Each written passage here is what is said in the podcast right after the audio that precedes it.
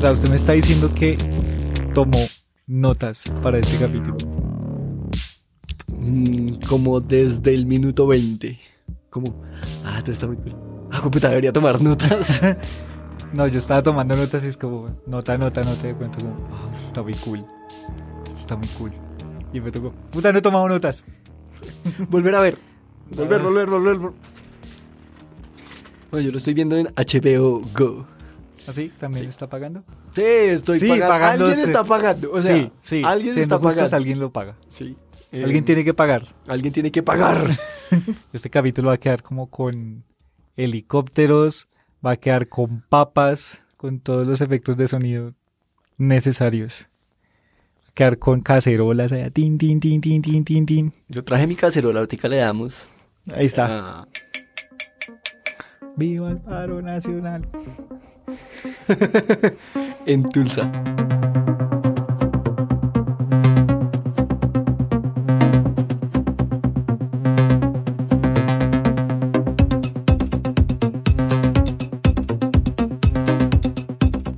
Bueno, don Juan Dapo. Yo siempre hago así. Hablemos del capítulo 6 de Watchmen.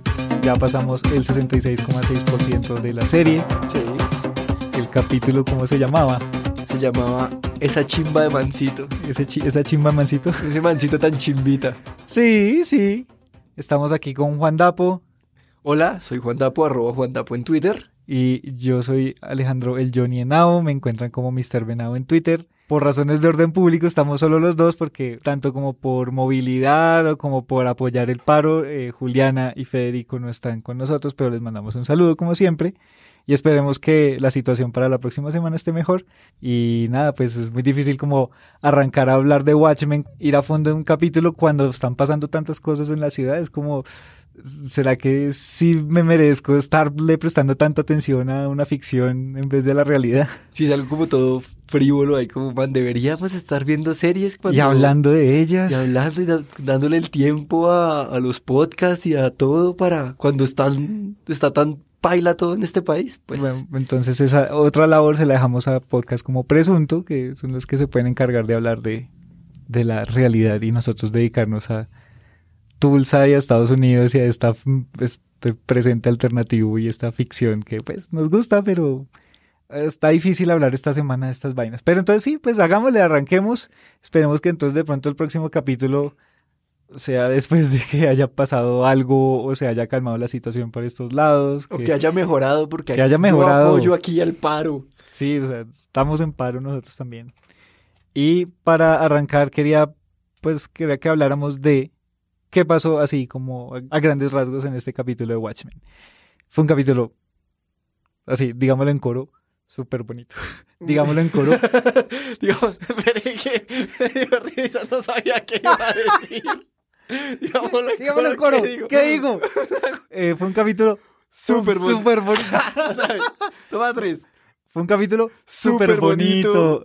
no, mentiras, ¿qué tal eso? Bueno, fue un capítulo increíble, sobre todo visualmente. Sí, eh, fue un capítulo súper chévere de ver. Eh, el montaje fue brutal, las transiciones fueron hermosas, la forma de mostrar las cosas, todo fue visualmente muy atractivo para, para uno. Estuvo muy bien hecho todo. Digo, como esto se gana un premio, se gana un Emmy por ahí el otro año o algo así, para que no se nos olvide. Y aquí también lo dijimos primero, como todas las teorías. Pues se, se gana el premio al capítulo más lindo de Watchmen, según... El, capítulo más súper bonito. de Watchmen, premio dado por Doctor Manhattan. Sí, por lo menos nosotros podemos decir esas cosas antes que los Emmys.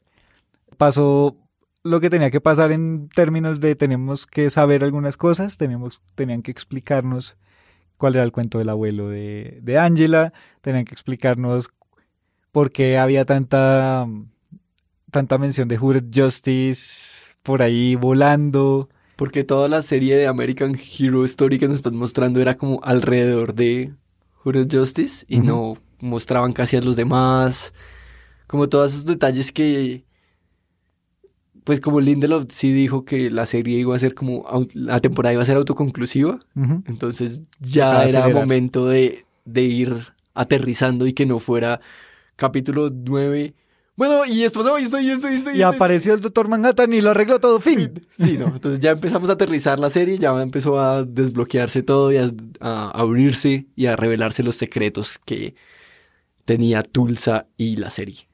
Y así a, a grandes rasgos lo que pasó fue que Angela se tomó las pastas del abuelo, que son, ahí vimos que son como unas pastas para que no, pa- para la gente que sufre de amnesia o, Alzheimer. o de Alzheimer, de demencia, para recordar su vida de alguna forma. Eh, pastas que quedaron prohibidas porque pues la gente prefería vivir en un mundo de recuerdos que vivir en su propia realidad. Entonces, Vivo en un mundo de pero a usted no le gustaron, el capítulo pasado no le gustaron esas, fantasías. eh, esas pastas. ¿Y qué le pareció ahora? Porque sí puede ser como Deus Ex Machina que habíamos comentado en el capítulo pasado, pero a la vez mm, es un mundo diferente del de Watchmen, donde hay una tecnología diferente, donde estas cosas pueden existir. O sea, no.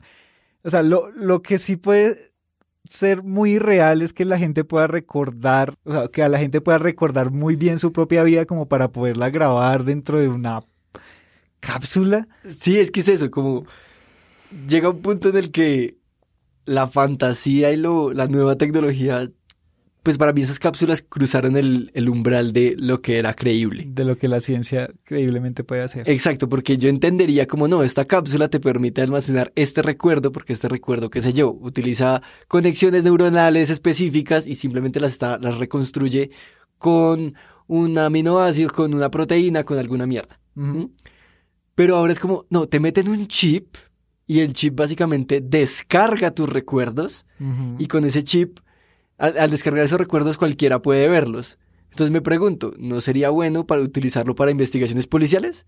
Como venga a ver usted qué estaba haciendo el 25 de marzo de 1932, yo le doy esta pastilla y, ah, usted sí es el culpable, fin, la policía resuelve todos los casos, ¡eh! Pero no, ahora es como, no, Bueno, Ya sería, eso sería abuso policial, ¿no le parece? pero podría hacerse con una orden de un juez, podría hacerse de muchas cosas. También es una sociedad diferente en la que pasan mierdas extrañas a nivel político. Entonces, para resolver un caso complicado podría autorizarse ese tipo de cosas, ese tipo de interrogación entre comillas. Ajá. Pero entonces me parece un poco extraño que nadie más lo use, sino, ay, venga, para que los pobres viejitos que nos recuerdan. Ay, ay qué lindos. Angela se toma las pastas, vive la vida de su abuelo y ya sabe de qué se trata. cu- ¿Cuál es el misterio con ese señor que apareció en el capítulo 1 y que todos estamos ahí como, ¿what? ¿Este man qué? Pero también nos revelan que, ¿qué pasó con la niña? sí, por fin, gracias. ¿Se casó con ella? Ya no tengo, uy, un poco raro eso, pero bueno. Eh, por fin, uno de los secretos que este podcast ha tenido por ahí ha sido como revelado. Listo, ya sabemos qué pasó con Check. la niña. Ahí, check. yo- Johnny chulea en la hojita por si no lo Ya, escucharon. y, en- y cojo el post-it que dice, que dice Hooded Justice Will Reeves entre, entre interrogaciones y le pongo check porque ya nos enteramos de la verdad. Sí, eh, Will Reeves es Hooded Justice y Sí. vemos cómo la sociedad hizo que él se volviera Hooded Justice. Ajá. Y vemos cómo fue su vida y cómo fue que los Reeves se cambiaron de nombre y llegaron a Tulsa, o volvieron a Tulsa más bien. Porque ellos, todo eso pasa en Nueva York. Eh, y aquí lo importante es ver como la conexión con, con Angela. Y pues y parte de esa historia por detrás de la vida y cómo este personaje misterioso de los primeros capítulos realmente tiene una importancia histórica dentro del universo Watchmen. Y una, y una importancia a lo que está pasando hoy en día y en el, en el complot que está armando con Lady True. Hablemos de lo del tema del capítulo, yo quería proponer raza, porque aparte, estaba aparte de lo de siempre, legado, está trauma, de que más hemos hablado en otros capítulos, casi siempre es herencia, legado, trauma. Sí. y, y- y pasado. Pero raza era algo que siempre estaba metido dentro de los capítulos y de lo que le pasaba a los personajes. Y a pesar de que siendo el enemigo común un grupo supremacista blanco, era un tema que estaba en segundo plano y ahora quedó completamente en primer plano diciendo, hey, esto responde a un montón de problemas raciales desde 1921. Este señor Will Reeves cuando se cuando recibe su Placa. placa de policía sigue recibiendo abuso por parte de sus Superiores. y sobre todo si son de- son blancos eh, él hace su trabajo, pero obviamente nadie lo, lo, va a estimar porque pues es el policía negro que tienen. Ni a respetar, o sea, nadie lo va a respetar. Es un policía negro para gente negra. Entonces, La gente blanca no se deja de él, man. Entonces Will Reeves es un man que tiene primero un trauma gigante de lo que le pasó cuando estaba muy pequeño tiene... Y luego otro trauma de grande. Trae la herencia también de, de, su padre de la Primera Guerra Mundial y cómo lo trataban mal. O sea, es un man que tiene, como lo dijiste en el capítulo, mucha ira, mucha rabia por dentro.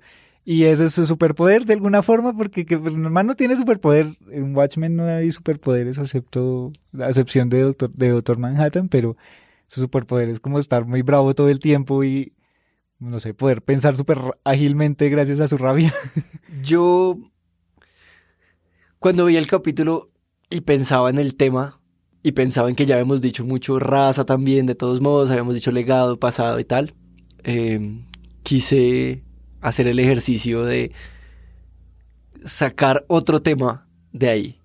Y creo que uno de los temas importantes era o fue la búsqueda del cambio, la búsqueda de que algo cambie.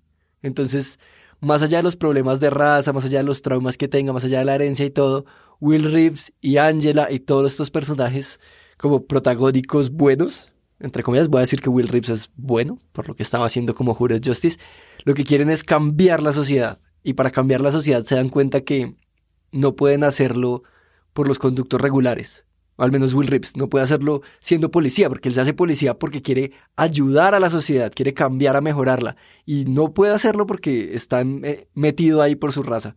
Entonces lo que hace él es cambiar su raza, ponerse una máscara, porque en medio de todo se pinta la cara de, que igual que Angela. Hace whiteface. Whiteface. Ah, igual que Angela, casi como un antifaz, y ahí se pone la esta para poder hacer un cambio significativo en la sociedad. Entonces, para mí, ese tipo, ese podría ser un tema de lo que quiere él y lo que quiere Angela y lo que quiere... Eh, incluso lo que quería hacer Osimandias en el, en el cómic original era cambiar la sociedad, que mejore, así, así toque lo que toque hacer. Pagando el precio que haya que pagar.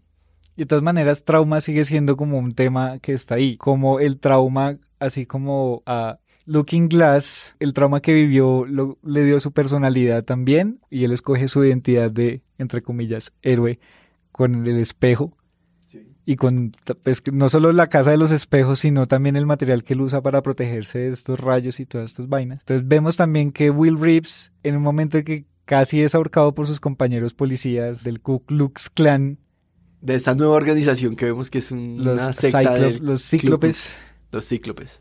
Él escoge su la máscara que le habían puesto y la soga que le habían amarrado al cuello como su símbolo de héroe. Muy Batman, muy lo que había dicho Lori, el trauma. A ver, ¿Por qué tienes ese super traje? ¿Qué te, ¿Qué te pasó en la vida, querida? ¿Te, ¿Te pasó algo con las monjas? Cuéntame. Entonces, eso es importante para los personajes heroicos o enmascarados de Watchmen. Usted, usted estudió en un colegio católico de monjitas, ¿qué fue lo que le pasó? de, de, curitas, ¿qué fue lo que me le pasó? Qué fuerte. Entonces con Jured Justice, que me parece súper extraño que el man ande como con una soga amarrada al cuello. Y a las manos. Y a las manos. El man está tratando de buscar estos cambios, está yendo detrás de una organización que se llaman los Cyclops. Él ya tiene como pistas de que son los, sus propios compañeros policías los que están ahí metidos. Está ligada completamente al Ku Klux Klan y a pesar de que ya tiene todas las pruebas, nadie lo escucha. ¿Por qué? Porque es un... Primero, si es policía, porque es un policía negro, subestimado, que nadie le va a parar bolas. Entonces, ya siendo Jured Justice, lo vemos entrando los Minutemen y también eh, haciendo parte de este grupo y a pesar de que es como el miembro en el que están basados los otros Minutemen, igual no lo, no, se lo, no lo pueden tomar tan en serio como para hacer lo que él quiere, porque ya Capitán Metrópolis es como el de alto rango ahí entre los Minutemen. Pues yo creo que ahí pasan dos cosas. La primera es, Hooded Justice quería hacer un cambio y por eso se puso la máscara y los investiga y resuelve los crímenes y se vuelve, o pues resuelve como las cosas y se vuelve este héroe que la gente em, quiere y respeta, ¿no? Igual, y, e inspira a los demás. Y, pero como el policía negro no puede hacerlo. Y resuelve un poco lo, de, lo del coso del cine, este control mental que tienen sobre la población negra, que es súper horrible cuando uno ve la grabación que están haciendo para meterle a la gente. Y por otro lado también está lo extraño que es la relación con los Minutemen, porque parece que no es una relación, no surge del mismo lado. La inspiración que les da es súper salir a la calle y todo, pero el, enfoque que le da Capitán Metrópolis es súper comercial. Eh, véannos, vean esta publicidad que tenemos con Dollar Bill atrapando dos negros, un héroe blanco atrapando dos negros que son los ladrones del afiche, eh, nosotros no nos metemos con esos temas políticos ni de raza, no, lo queremos ayudar, usted verá cómo resuelve eso solo. Y, se encargan como de... A mí me quedó esa, esa sensación de que se encargan como de fabricar estos enemigos con nombres de supervillanos. Como somos una fachada, realmente somos un show de la fuerza y la y el heroísmo de, de, la justicia. No somos reales porque no queremos hacer un cambio real, sino queremos mostrarnos como alguien que hace un cambio real. Entonces creo que hay una diferencia en lo que quiere hacer Hooded Justice y en lo que quiere hacer Capitán Metrópolis.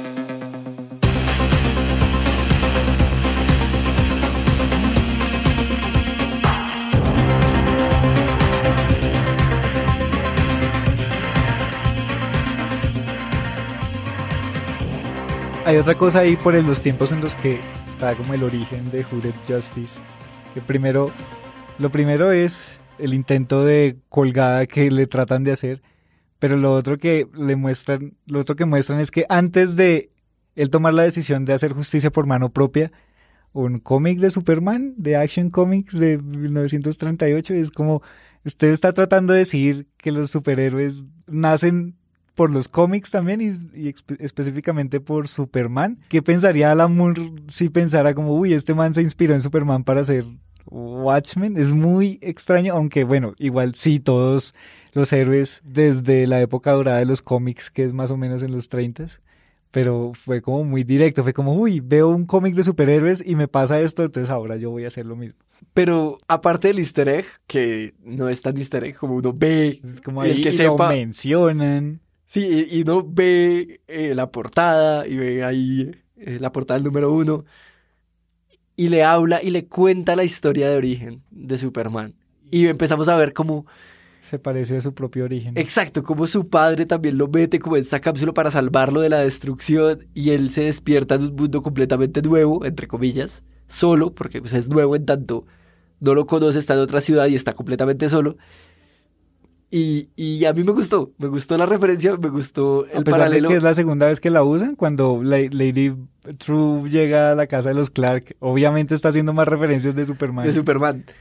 Y que cae así como si cayera Superman del cielo. Pero sí me gustó, me parece chévere porque de todos modos no niega que hacen parte del universo ahora por cuestiones puramente comerciales de, de DC. Entonces, Superman existe y también es lindo para mí pensar que es un homenaje a ese superhéroe, a ese primer superhéroe que existió en el mundo, o como, como concepto del, del héroe que inspiró de ahí, de ahí en adelante a todo, Marvel, DC, Image, todo, la, y la subversión de los cómics, y que incluso Alan Moore quiso romper y cambiar. Y viene de Superman. Sí, todo, todo igual. O sea, es como, ok, ese homenaje hay que hacerlo porque esto no existiría si no fuera por Superman. Exacto. Y ni siquiera las series de superhéroes como Watchmen existirían si no fuera por series como Smallville. y no habría Watchmen sin Superman, o sea, no habría nada sin Superman. Otro de los temas que tocan con Hooded Justice es eh, algo que American Hero Story había estado haciendo como de una manera muy, no, pues chistosita, siempre hemos hablado de ese, de ese guiño a, a, Zack Snyder como las peleas de Hooded Justice siempre son todas exageradas, como con unos ángulos todos extraños y unos movimientos de cámara todos locos. Aquí lo vimos con la escena del interrogatorio, que el man muestra la cara y le y, igual coge a los policías y les da una zunda. Y es super darks. Y ya la ha mostrado con la escena pornográfica, bueno, no es pornográfica, la escena de sexo gay que hubo en el capítulo anterior. Acá hubo otra. Tenemos otra, tenemos la de la, serie los American ah, Hero Story y la que de verdad pasó, que sí es como en la serie parece que hay un romance, que ellos eran homosexuales, que se amaban y que, que, no podía vivir el uno sin el otro. Exacto, y que lo difícil era que eh, el capitán le estaba poniendo los cachos. Y vemos que en la realidad estaban follando y ya, y era como, ¿por qué este man que me parece un poco... Eh, creo que no me cuenta mucho más del personaje, como quisiera saber por qué llegaron a eso. No sé qué pensar, siento que puede ser como el motivo simplemente de desahogarse con las personas blancas, como por todo esto, como sodomizar al blanco debe ser para el placentero de alguna forma, pero no sé qué, qué más allá, no sé qué me construye más allá de eso. A mí se me hace que es como una conexión con el cómic, como tratando de decir esto ya se ha mencionado en el cómic. Yo no estoy muy, seguro de esta referencia. De pronto alguien nos puede colaborar en el Twitter arroba doctor Manhattan, doctor guion al piso Manhattan. Si encuentran la referencia directa cuando en el cómic dicen que Hooded Justice es gay o que tiene una relación con, con Capitán Metrópolis. Creo que es por ese lado que, por el que Lindelof dijo, no, pues es que esto tengo que incluirlo en esta vaina. Es un, es un policía negro gay que vive en los años 30 mientras hay nazis en Estados Unidos y en Europa. es una historia bastante difícil de contar y que, que pues está muy bien que lo hagan justo en este momento en Estados Unidos. No sé. Y pues yo no sé si es gay, como bisexual, en tanto... Ah, bueno, sí, sí. Pero sí tiene un comportamiento homosexual que era rechazado. Y de hecho en los Minutemen originales estaba esta espía extraña que no me acuerdo su nombre, lo siento, en las historias apócrifas, en las historias que era lesbiana y que los Minutemen eh, echan cuando se revela que ella es lesbiana, porque Capitán Metrópolis, eh, ahí sí es muy Superman y es los valores americanos y la forma de ser de la sociedad es esta. Superhéroes bien conservadores. Bien facho, era... No. Algo que me parece muy loco es la forma de control mental que utilizan. El mesmerismo. Eso lo mencionaron por primera vez con lo que estaban haciendo el, lo que estaba haciendo el Ku Klux Klan o los Cyclops. El control mental a través de los proyectores de cine o lo mencionaron después en otro lado, solamente lo mencionaron ahí. Pues él se encuentra como el libro de esta ah, teoría y él como, ok, ahí dejaron como la pista y luego sí encuentra como cuando, cuando sigue a, estos manes a, la tienda porque se encuentra Fred, creo que se llama Fred el man, el que, el que él captura y se da cuenta por primera vez, lo por segunda vez de, lo de los cíclopes. Él lo sigue y se pone la, capucha, pero con traje de policía y los mata a todos. Ahí, ahí se da cuenta ya que cómo fue que pasó lo que previamente habíamos visto de... ¿En American Hero Story? No, en, el, en, en la vida real cuando van y llaman al orden porque los la, comunidad negra se está matando en un cine y que nadie sabe nada y que pues no podía dejar de pensar en eh, Kingsman, en la escena de... No he visto Kingsman. Ah, hay una escena en una iglesia que pasa algo muy parecido y donde todos se mataron entre todos, pero los blancos salieron eh, Bien librados. Bien librados, nadie les hizo nada. Y él llega a esto y ahí sí se ve, y ahí es donde, donde digo que es súper fuerte la, la grabación que escucha y es están proyectando y el man está grabando como la pista subliminal de mátense entre ustedes, coja cualquier arma, si ya no hay nadie, péguese usted hasta que sus puños sangren, pero no le haga nada a los hombres blancos, no le haga nada a las mujeres blancas, no le haga nada a los niños blancos, a todo lo demás, mátelo, mátelo hasta que se... Ese es el policía que más merecía morir ahí en ese momento, ahorcado con su propio cable, con el propio Así como este micrófono con el que grabamos este podcast ahí. Por eso aquí los cables son más difíciles de coger. Hay una estructura metálica que los protege para que no nos maten. Ese, ese hater que tenemos por ahí no venga y nos amarre con un cable y nos mate acá en nuestro estudio. sí, hablando pues ahí también está lo de la policía corrupta, que es algo que hemos visto también en el presente este de Watchmen. Y en el presente este de Colombia, pero, perdón. no, sí, también. Eh, aunque no hemos visto muy bien ese, ese, es, eso en la policía de Tulsa, como que lo, lo hemos sugerido y lo hemos medio visto por ahí en el comienzo cuando veíamos, nos preguntábamos por qué las armas de los policías estaban aseguradas y no las podían usar. Ya hay tanta desconfianza en la policía como para llegar a ese punto. No, no sabemos si hay que, se puede confiar en la policía o no, o en los vigilantes enmascarados, que pues todos son policías con pañoletas. Pero entonces desde el pasado ya sabemos que hay una relación muy difícil entre, la gente y la policía. Lo vimos también en el primer capítulo con el policía que está eh, parando al vendedor de lechugas. Hay una desconfianza siempre, ¿no? Y que creo que también es de... Está infundada en todo lo que pasa realmente. Sí, pero también es de donde nacen estos vigilantes, como la gente no confía del todo en la policía y por eso viene esta época dorada de los vigilantes, los entre comillas esta gente noble que se pone la capa, se pone el antifaz para pelear por la gente, para hacer valer lo que la policía no está haciendo. Entonces, creo que también viene de, de esa desconfianza y de esa corrupción en, en la fuerza policial. La otra parte de William Reeves que llegamos a conocer a lo largo de este capítulo fue su la parte familiar. Entonces ya sabemos que June es la niña que él rescató, me parece muy raro, lo vuelvo a decir, que al final ha terminado casado con ella, pero bueno, pues, la relación con June, tienen un hijo, eh, no, al principio yo no entendía que estaban casados o que eran novios, sino que era como una amistad, una familiaridad que ellos tenían, pero no al final sí era como una familia que eran ellos dos y después con el niño. No, yo sí pensé que estaban casados. O sea, lo que no, que me sorprendió fue que fuera la niña. Pero sí, sí ah, la veía ya como la esposa. No, yo de una dije, no, esta tiene que ser la niña porque pues, pues no hay tiempo para presentar más personajes. sí, no, la niña que sale al comienzo esa es. Pero lo que vemos es que la razón por la que Will no estaba en la vida de Angela es porque realmente no podría ser un buen padre. Tiene mucha ira. Para poder crear una familia y sacarla, no sé. No, y porque la mamá directamente, pues la, la, esposa directamente le dice, usted a mí no se me vuelve a acercar en la puta vida, usted es un loco. Y además se, se quita el apellido Reeves, eh, se deja el apellido de ella misma. Sí. Supongo que será Eibar. Eibar, no. El caso es que... El caso es que no es Reeves. Pero... Ellas sí se devuelven a Tulsa y pierden todo contacto con, con Reeves. Y Reeves sí se queda en, en Nueva York siendo... Eh, pero, Justice. Pero no le parece que es muy extraño que sea como si ser un enmascarado, un vigilante enmascarado fuera algo que se transmitiera genéticamente. Es como qué coincidencia que la enmascarada de ahorita es nieta del primer enmascarado de la historia de los Minutemen y de los Watchmen.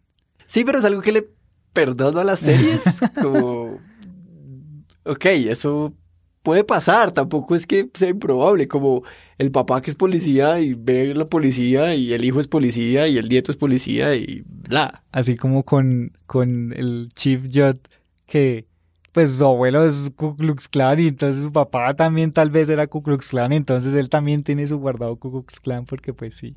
Hay muchas cosas reales que así como la masacre de Tulsa en 1921 no se cuentan tanto en la historia de Estados Unidos, también está esta mata, esta reunión de nazis, creo que en el Madison Square Garden también, en 1938, nazis gringos, como unos 50 mil todos reunidos, que pasó en la vida real, lo muestran más o menos en, en la serie y es algo como, oiga, esto, esto no es algo que no haya pasado acá y que solo haya pasado allá en, en, Alemania, ¿no? Esto pasó en todo el mundo y acá había hartos y todavía los hay. O sea, es una vaina que hay que seguir Sí, es un, es un lavado histórico. Es como no queremos hablar de esto porque no nos conviene a la imagen que tenemos como país. Y HBO y Lindelof dicen, ah, no, pues sí, vamos a hablar de estas vainas. Hermano. A mí lo que me gusta de, de el clan de... ¿Usted qué le gusta el clan? Eh, eh, eh.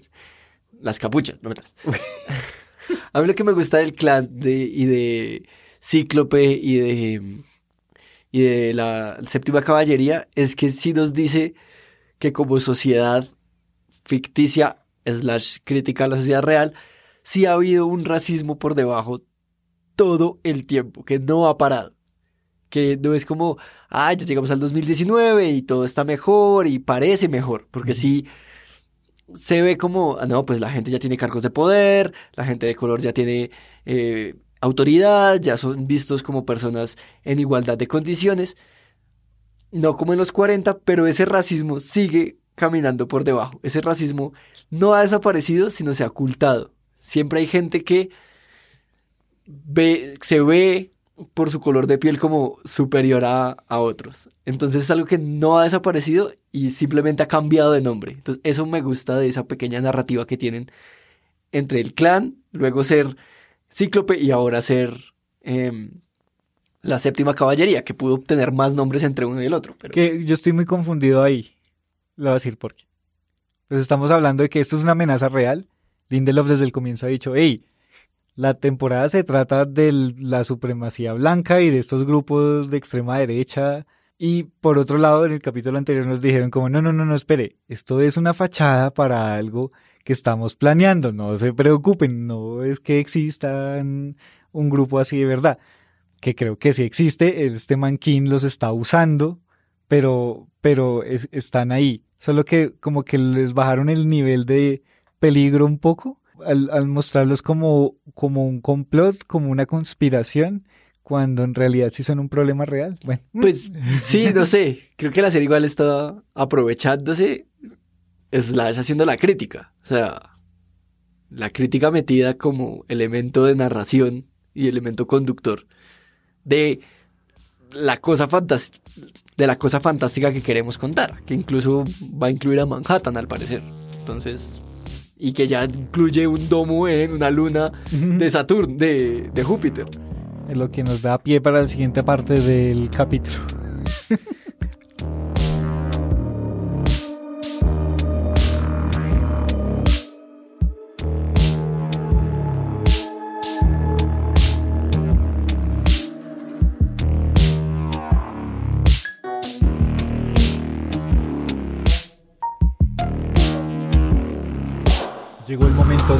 Rincón de Osimandias. El Rincón de Osimandias. no, hay nada aquí. Fin. Fin, fin. Del, Rincón de Osimandias.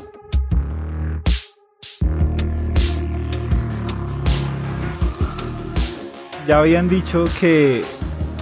Bueno, Lindelof había dicho por ahí en una entrevista que de los nueve capítulos había ocho en los que salía Ozymandias y había uno donde él no había encontrado cómo meterlo narrativamente de ninguna forma. Ya sabemos cuál es. Aquí no había forma de meterlo, ni cronológica, ni el tema tenía nada que ver con él. Si hubiera sido raro verlo, ¿no?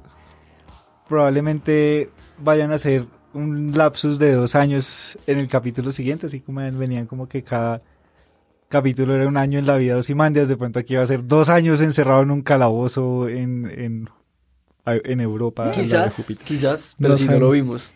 Pero pues estuvo bien también. O sea, digo, a mí algo como de la tradición y los valores, algo como de la costumbre, se me hizo rarísimo no verlo. Como, hey, y, mi, capítulo de la otra serie que estoy viendo, que se llama Las aventuras de Osimandias, no, no hay este, este, esta semana. Pero en este capítulo de Buenas, doctor Manhattan, sí tenemos espacio para las teorías de conspiración. Bueno, teoría. Este es el espacio para hilar fino. Lo primero es que hemos venido hablando desde el comienzo de que parece que en el capítulo 7, que es un número que se ha mencionado muchas veces por ahí, va a pasar algo súper importante. Eh, y yo creo que tiene que ver con los supremacistas, con eh, los, las máscaras de Rorschach o algo, algún ataque están planeando, no sé. Pero hay algo que sí se ha bifurcado desde, desde, el comienzo cuando decíamos, ¿será que todo es una gran conspiración de alguien que está tramando algo? Parece que no, parece que hay unos por un lado tramando una cosa y otros por otro lado están tramando otra. King con su, con sus, eh, con su séptima caballería, quieren hacer algo y no tienen ni idea de qué es lo que está pasando del otro lado, que sería con Lady True, con, con Will, Will Reeves. Y King lo demostró en el capítulo pasado cuando dice, hey, yo necesito saber, Angela Reeves, qué putas, sabe sobre el asesinato de, de, de Jot. Es como, ahí este man realmente no sabe qué pasó con él.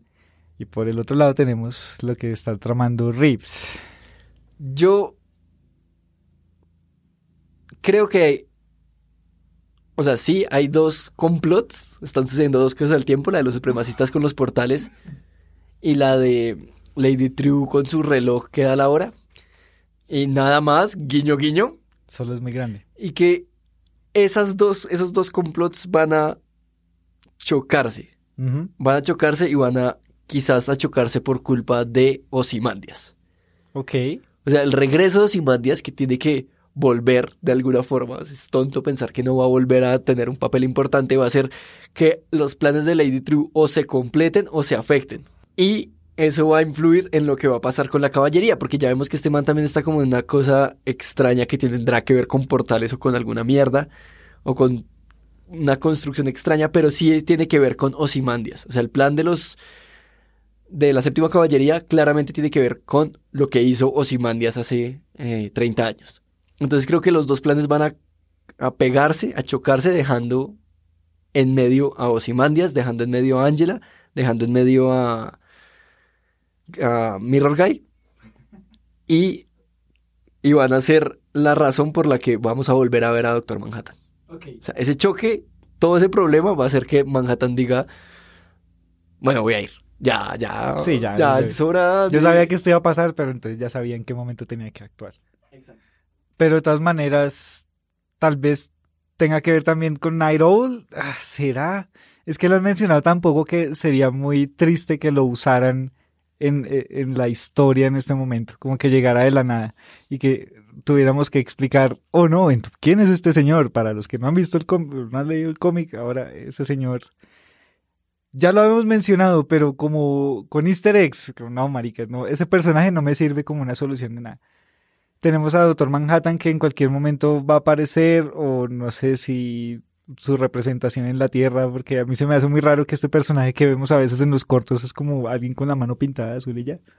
Sí, pero como con traje. sí, es muy raro. Ojalá no sea... No, no sé. pero igual, sea Manhattan o sea, alguien representando Manhattan, o sea, una facción diciendo somos manhattianos y nos pintamos de azul. Sí es... Blue Face, Blue Man Group. Blue Man Group. sí es importante, o sí va a ser importante la presencia de Manhattan. El nombre Manhattan va a ser importante para la resolución del conflicto. Creo yo. Y creo que Lindelof está jugando con nuestros sentimientos con Jude. Porque creo que está haciéndonos creer que el man sí era un racista. Pero creo que al final no va a ser eso. Yo creo que... Sí, había algo en sus ojos cuando Will Reeves le apunta la linterna para que se suicide. Como había un... Ok, yo tengo que pagar por un montón de vainas y me voy a matar, pero usted no está haciendo justo, viejito, solo que bueno, me está hipnotizando. Porque hay dos cosas. El legado el legado funciona de dos maneras. El legado puede ser como, sí, mi papá era este personaje que yo admiro, o mi abuelo, este es personaje que yo admiro, o funciona como, esto hizo mi familia, este es mi legado, y yo tengo que cargar con esta cruz y tengo que hacer algo al respecto. Y, y tengo escondido la capucha del clan porque, no solo porque me da vergüenza, porque si me diera solo vergüenza, pues simplemente la voto, sino porque tengo que recordarme a mí mismo que tengo una deuda familiar que tengo que eh, que pagar. Entonces sí, sí creo que va más por ahí la cosa, que Will lo pasa por alto y cree que él sí es un racista y, al final va a resultar que, que no y que sí, pero que sí hay algo conectado con King y su séptima caballería. Igual Rips reacciona siempre como tiene que ser con los racistas. El man ha descubierto, esto es un grupo racista, hay que acabar con esta gente. Y en todo el capítulo lo mostraron, el man ataca y ya, no hay, no hay tiempo de, de, que se defiendan. Se da cuenta de que el, jefe de policía de este pueblo es racista, pues hombre... Hay que quebrarlo. Hay que quebrarlo de una y listo. Pero vemos cómo se muere Jude Crow. Ya, salimos del primer misterio más importante, el que parecía iba a ser el más importante de toda la serie, ¿no? Sexto capítulo, chao con eso.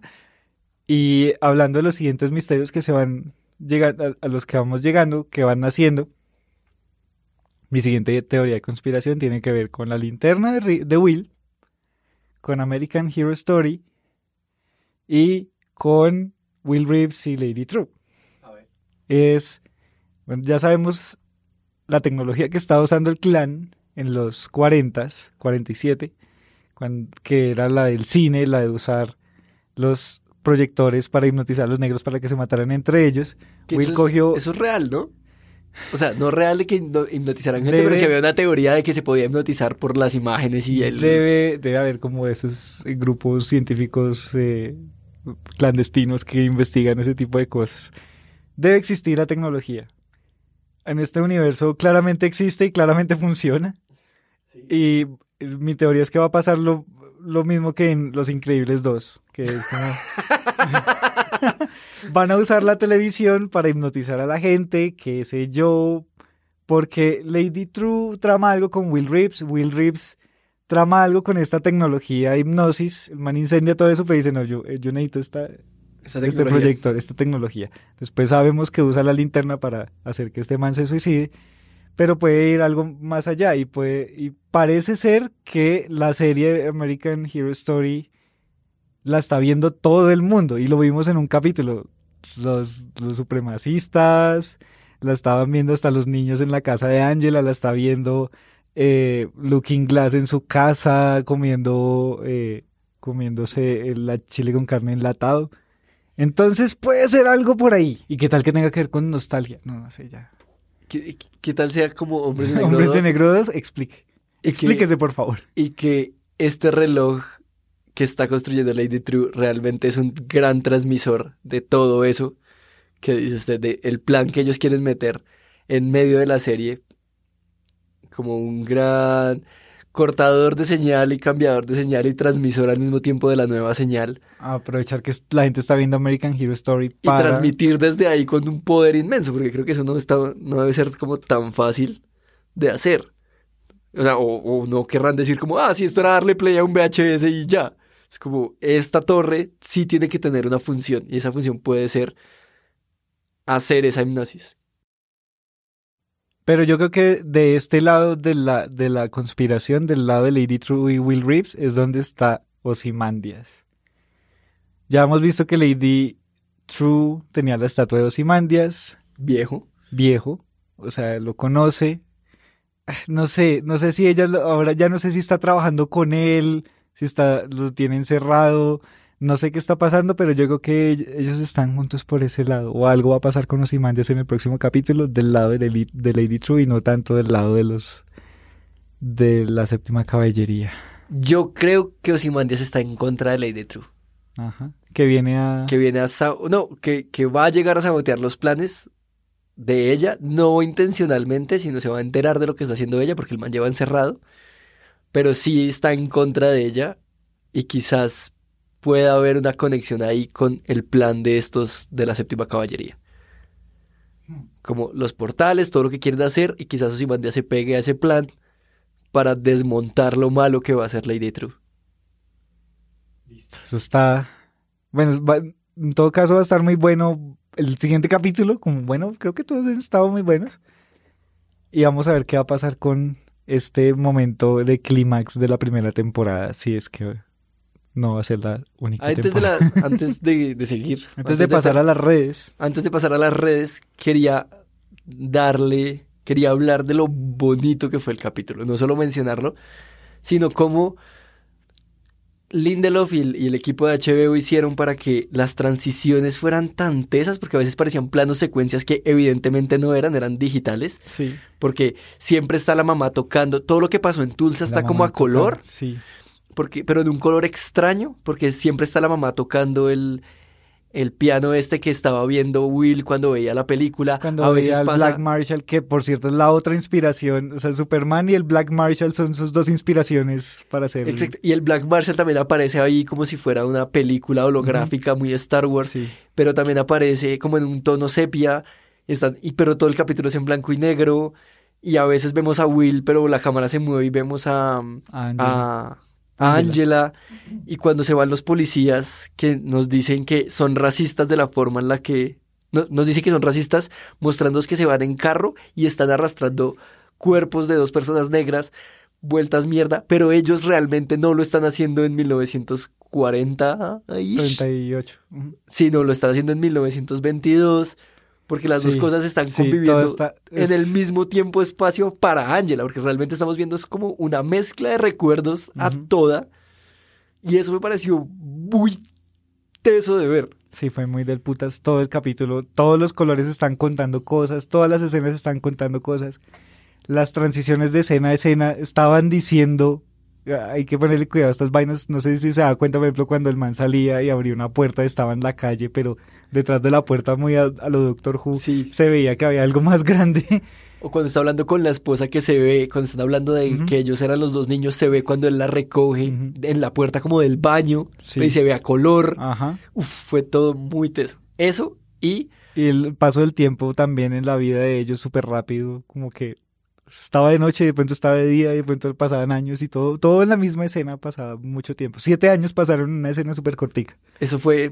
Y lo otro fue cómo nos mostraron que American Hero Story y la vida real no están tan conectadas cuando vemos lo que pasa en la tienda de abarrotes. Sí. Para la serie es, llegó, eh, Justice rompió el vidrio al entrar para pegarle a los ladronzuelos y realmente el man se metió por detrás, mató a los, a los, a los racistas, mató a la gente del clan, Y lo estaban... era- salió, la, la tienda era una fachada, el man le dispara a las, a las lechugas, que, que putas con las lechugas en la serie, No tengo idea. y lo que hace Horace Justice es salir rompiendo la ventana, pero no salir heroicamente, salir como. Huyendo.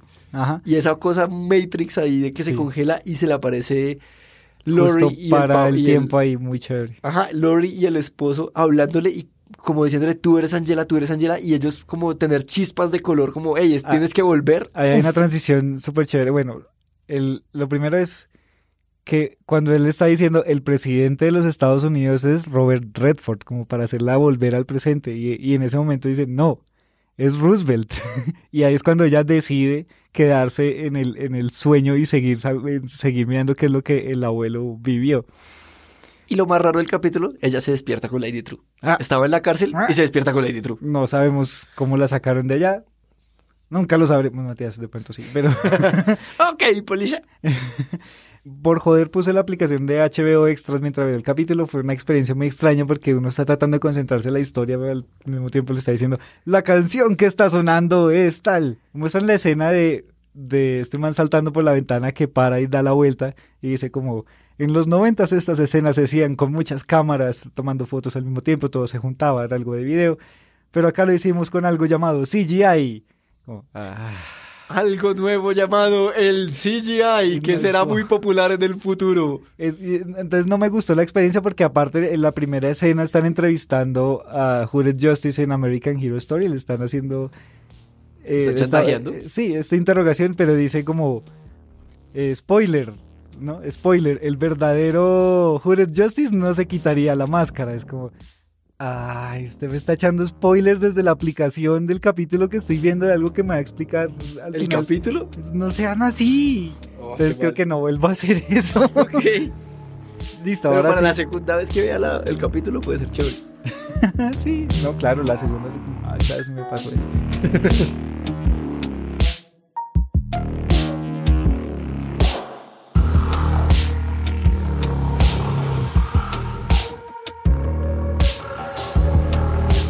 Listo, ahora sí. Marina, ¿qué dicen las redes? Johnny, ¿qué dicen las redes? Muchas gracias por preguntar. bueno, se nos pasaron como algunas cosas de la semana pasada. Por ejemplo, Sebastián Berrío nos pregunta que si vamos a hacer un especial de final de temporada hablando de Doomsday Clock, que es la otra continuación de Watchmen que los conecta con el universo de DC Comics. Pues yo diría, o sea, yo no, yo creo, o sea, yo he escuchado que eso no tiene nada que ver con, con esta serie. De hecho, tiene mucho menos que ver que la película con el cómic, que no es algo como que sea canon. Pero digamos que se acaba la temporada y queremos volvernos a reunir como amigos a hablar de algo más de Watchmen. Lo podemos intentar o no. sí, Juan podría ser, podría ser. Pero pues para el final de temporada creo que un poco sobra porque va a haber, supongo que va a haber mucho de qué hablar. de pronto entre las dos temporadas que haya, no sé, un capítulo por ahí suelto en- después de terminar esta sí. primera temporada. Jeff pregunta si el guardabosques de Osimandias es un Mr. Phillips o solo fue impresión de él. Yo, es Mr. Phillips. yo lo vi como Mr. Phillips y de hecho lo mencioné en, en ese capítulo con Federico. Creo que creo que puede ser. Yo, yo creo que sí, es Mr. Phillips. Está lleno solo de Ozymandias y Mr. Phillips y, y Group Sharks. Y también ¿Cómo se pregunta Jeff otra cosa y que también hemos hablado aquí, es que si cuando hablan de Dios, ¿será que se están refiriendo a Doctor Manhattan? Pues yo creo que sí, es, hace, hace de Dios con todas, o sea, tiene todos los poderes. Es fácil desviarse como hacia él, como pues yo le hablo a alguien que sé que existe ahora sí, o sea, es un Dios que existe y podría escucharme si quisiera, porque Manhattan lo sabe televisión. todo. Exacto, lo sabe todo, lo puede escuchar todo, podría escucharme, entonces creo que sí se puede transferir esa idea a Dios, pero también tiene que haber alguien que diga, no, el Señor realmente es un Dios más poderoso que creó a Manhattan. Y no es azul. La pregunta sería, dice Jensi Santa María. La pregunta sería, ¿qué carajos está pasando en Watchmen? Ahora resulta que Angela viaja al pasado y perdió la memoria, no sé, algo así, pero está tremendamente interesante. Sí, esto, esto fue un comentario antes del capítulo pasado, entonces obviamente esta persona ya... Ya lo resolvió, check. Check, así como nosotros aquí con todo, check, check, check. Dice Orlando Gutiérrez, bueno, los de Doctor Manhattan han hablado de muchas cosas, pero quisiera escucharlos hablar sobre el diario de Rorschach. Ese en el que se aclaraba la verdad de todo lo que pasó. Sin embargo, en la serie todo el mundo parece estar convencido de que fue un genuino ataque alienígena. Pero lo que sabemos es que lo de Rorschach se tomó como fake news, porque apareció en la prensa amarillista, entonces mucha gente dice, no, eso es fake news. Y por otro lado, la séptima caballería, que sí es una organización de verdad, tienen ese diario como su Biblia y están y además también vimos que Pity la tiene al lado de su mesa de noche, o sea que no se tomó tan a la ligera lo que escribió Rorschach. Sí, pero es que el diario también juega el papel en tanto nos explica la séptima caballería, pero no más, porque ya sabemos que la séptima caballería tiene otra forma de mostrarle a la gente que lo que pasó fue mentira. O sea, ya encontraron el video de Osimandias. Ah, Entonces creo que el diario puede pasar a un segundo plano y ellos no parecen querer mostrar esa verdad. O sea, sí la creen porque ya saben que es cierta, pero no parecen querer hacerla pública. Paul Guzmán primero nos habla de... Nos pregunta quién hizo la voz de Alf. Federico. Federico García Lovecraft, ahí está, ahí está pintado, él siempre hace una voz de Alf, es su referencia a los Simpson, que en este capítulo no ha habido, eh, es usar la voz de Alf, él usa referencias de Alf todo el día. Y después dice, eh, Pensé que Juan Dapo seguía ausente y habían traído a Carlitos. Esto es mentira. No, trajeron a Carlitos. Eh, yo estaba ausente y realmente era Carlitos porque Bogotá es una ciudad muy fría, tan fría como puede ser Springfield en invierno. ¡Maldita sea! vamos a pasar invictos. ya le dije, ley universal de los podcasts. Siempre tiene que haber una referencia a los Simpsons. Y otra vez Orlando Gutiérrez dice, no me había fijado en la letra de Careless Whisper. Hasta Watchmen. Esta puta serie lo hace uno estar pendiente de todo y los de Doctor Manhattan no colaboran tampoco con ese, afán, de hilar fino. Gracias por lo de hilar fino. Además porque lo acompaña con un gif de Pepe Silvia atando cabos en un corcho gigante. Listo, ¿no? Ya saben que nos pueden escribir a arroba doctor al piso Manhattan. Eh, entre cacerolazos, pueden cacerolear un poquito, escribirnos en el Twitter. Eh, todo es posible. Es una generación multitasking la, la, que ve Watchmen. Sí, así un, ok Google, haz un tweet a arroba doctor raya al piso Manhattan diciendo, son los mejores. ya, tin. Ok Google, ponga una calificación de cinco estrellas en, en Apple a este podcast. Terminemos. Juan Dapo, eh, despídase. Bueno, muchas gracias Johnny, un gran capítulo, me gustó. Me colabora con la salida, por favor. Eh, traje un computador. Eh... Venga, lo, venga, lo reviso. Venga, ya, una, yo, una yo la entrada. Así le diría a Doctor Manhattan como Watchmen saliendo de la oficina a Juan Dapo, que es en Twitter. Arroba Juan Dapo. Y yo creo que Doctor Manhattan sería un mejor portero que los de mi edificio que dejaron que me robaran. Malditos porteros de edificios. En el próximo capítulo hablamos de las teorías de conspiración en cuanto a los porteros de edificios de, de Bogotá. Yo soy Alejandro el Johnny Henao, y me encuentran como Mr. Venao. También nos pueden escribir por correo doctormanhattan.gmail.com Agradecemos de nuevo a Magic Markers por prestarnos el estudio de, audio y pues nada, hasta luego guachimanes, eh, nos vemos para el capítulo 7. Chao pues.